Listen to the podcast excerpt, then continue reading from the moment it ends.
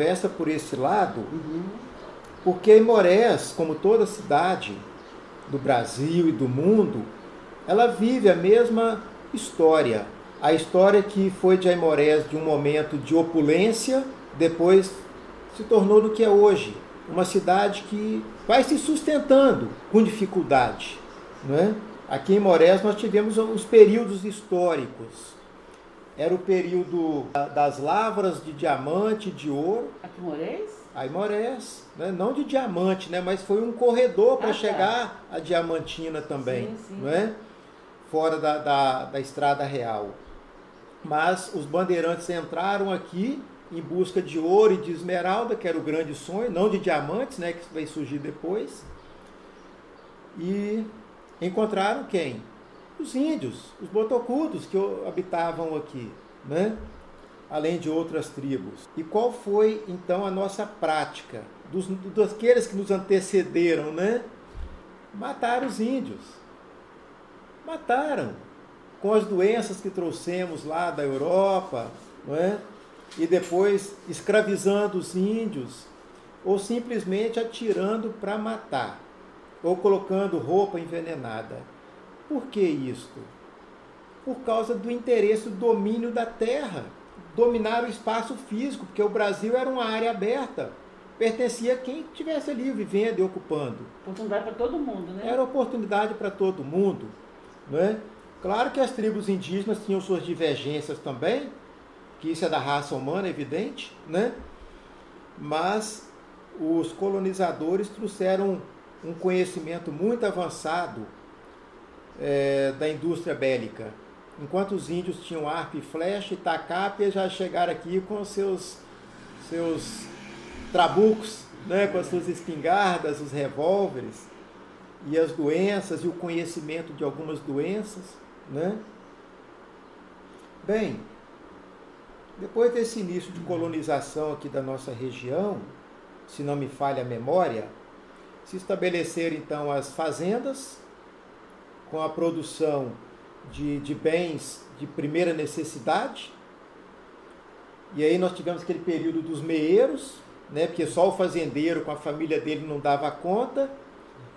Então eles, foi estabelecida a ideia de meeiro.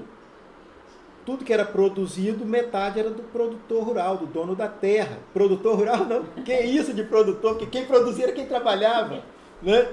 Mas mesmo assim, naquela época remota, e não tão remota assim, o próprio dono da terra, vamos chamar de dono, né? Ele também trabalhava. Trabalhava pesado ali, né? E os seus meeiros trabalhavam mais pesado ainda e dava metade para ele. Depois gerou a ideia da terça. Então o fazendeiro ficava com dois terços e quem trabalhava ficava com um terço. Olha como é que a história veio acontecendo. História de Aimorés, né? Pois bem, não satisfeitos, é, me parece que lá no período meados de 1940, 30, 40, foi criado então o Estatuto da Terra e parecia, era o sentimento dos proprietários rurais que os seus meeiros iam passar a ter direito depois de um tempo na sua terra, a uma parte da terra, porque ele era o que vivia e produzia também sobre a terra. Então, o proprietário começou a, a adotar a prática da criação de gado extensivo, né? É, e aqueles meeiros foram sendo retirados das terras. Basta você andar pelas nossas propriedades rurais e você vai encontrar várias fazendas com casas de meeiros desocupadas e terras abandonadas, porque quando a mão de obra sai da terra, a terra fica ociosa, que alguém tem que laborar sobre a terra, né, fazê-la produzir. E se a mão de obra vai embora, a terra volta a ser o que era, capoeira e mata, né? Então o fazendeiro, a cultura induziu ele de alguma forma a colocar um vaqueiro para cuidar de toda a sua terra e as suas vacas. E aí eu chamo essa cultura a escultura, a cultura da, da predação. A predação. E da expropriação, inclusive. Porque ele, como ele não cultivava a terra, não devolvia o, o adubo para a terra também, a terra foi enfraquecendo. Então o, o proprietário colocava lá 100, 200 cabeças de gado numa fazenda e aquele gado comia o capim até chegar no chão. E foi empobrecendo a terra. E o fogo lambia o resto. Você lembra de alguma fazenda de época? Todas as fazendas aqui. Vou é. dar, eu não quero. Não, sim.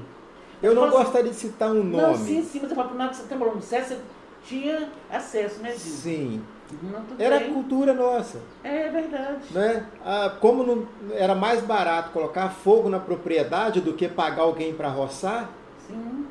colocava fogo. Sim. Né? Uhum. Claro que o potássio ele também é adubo, mas o resto ia tudo embora com a chuva. Né? A chuva colocava fogo, ficava cinza com o potássio, mas a chuva vinha e lavava tudo e descia para dentro do rio. Verdade. É isso? E trazia junto que terra e foi assoreando o nosso rio doce, nosso rio Manhuaçu, os nossos córregos. E esses rios, vocês talvez não vão lembrar porque são bem mais novos. Olha, gente, mas aqui era uma fartura de peixe, de lagosta, camarão. Gente, era uma loucura. Inclusive, muita gente vivia disso, né? Vivia. Pescadores. Era sustentado né? por isso. Sustentava Famílias... e nós vendíamos para fora. O nosso pescado ia para Vitória, para o Rio de Janeiro. Eu me lembro, eu também fui predador durante muitos anos da minha vida, e eu até me envergonho disso, né? Porque minha família era de caçadores. Então, quando chegava assim, sexta-feira, sábado, meu pai saía com a turma dele de caçadores e de pescadores, e nós íamos para essas beiradas de rio, para as florestas que ainda existiam por aqui, algumas matas ainda, né? e nós matávamos tudo. Tudo. Inhambu, é, macu, é, é jacu, cateto, lagarto. Matava pra, de entretenimento ou para. Entretenimento. Claro que a gente comia. Sim, sim. Fazia estoque em casa, que as latas de banha, a gente fazia estoque de, de carne. Uhum. Para quê? Para que isto? Porque no nosso quintal, naquela época, falando de 1960, antes Sim, de 1960, uhum. 70 ainda, não era proibido por lei ainda criar animais na cidade. Nós tínhamos uma cultura muito rural na cidade, não é? Então, praticamente todo mundo tinha galinha, porco nos seus quintais. Verdade. Não é? Então a gente era matava, costume, né? era costume, né?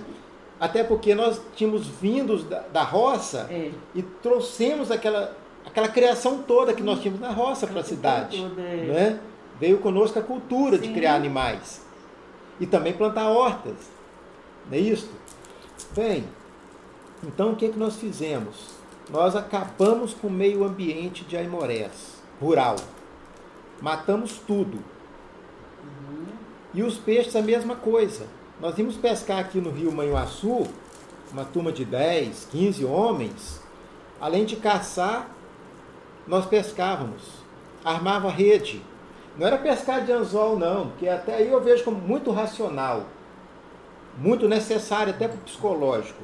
Mas não, nós armávamos rede e tarrafa. Menina, é, aqueles sacos de estopa, 60 quilos, era assim, 10 sacos de estopa lotados de peixe. Capivara, paca, tatu. Vocês usavam no consumo, né? Consumo, dava para os vizinhos, dava para os outros amigos mais distantes, uhum. estocava. Mas a gente estocava e no outro fim de semana ia de novo. Pescava de novo e matava tudo. O rio Manhuaçu era um rio tão, tão limpo, tão transparente, que você conseguia ver piabanhas, aqueles peixes parecendo um piau, né, grande. Costumava ver piabanhas nadando os bandos, assim, os cardumes, né, uhum. dentro do rio.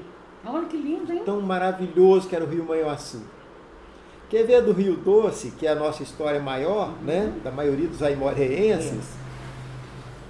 É, às vezes, a gente não ia caçar ou pescar fora, aí meu pai pegava eu e meu irmão mais novo, o Lino, e nós íamos aqui, atrás do, do, do Hospital São José, uhum. pescar lagosta. Então nós passávamos assim horas da noite ali com o pulsaz, né?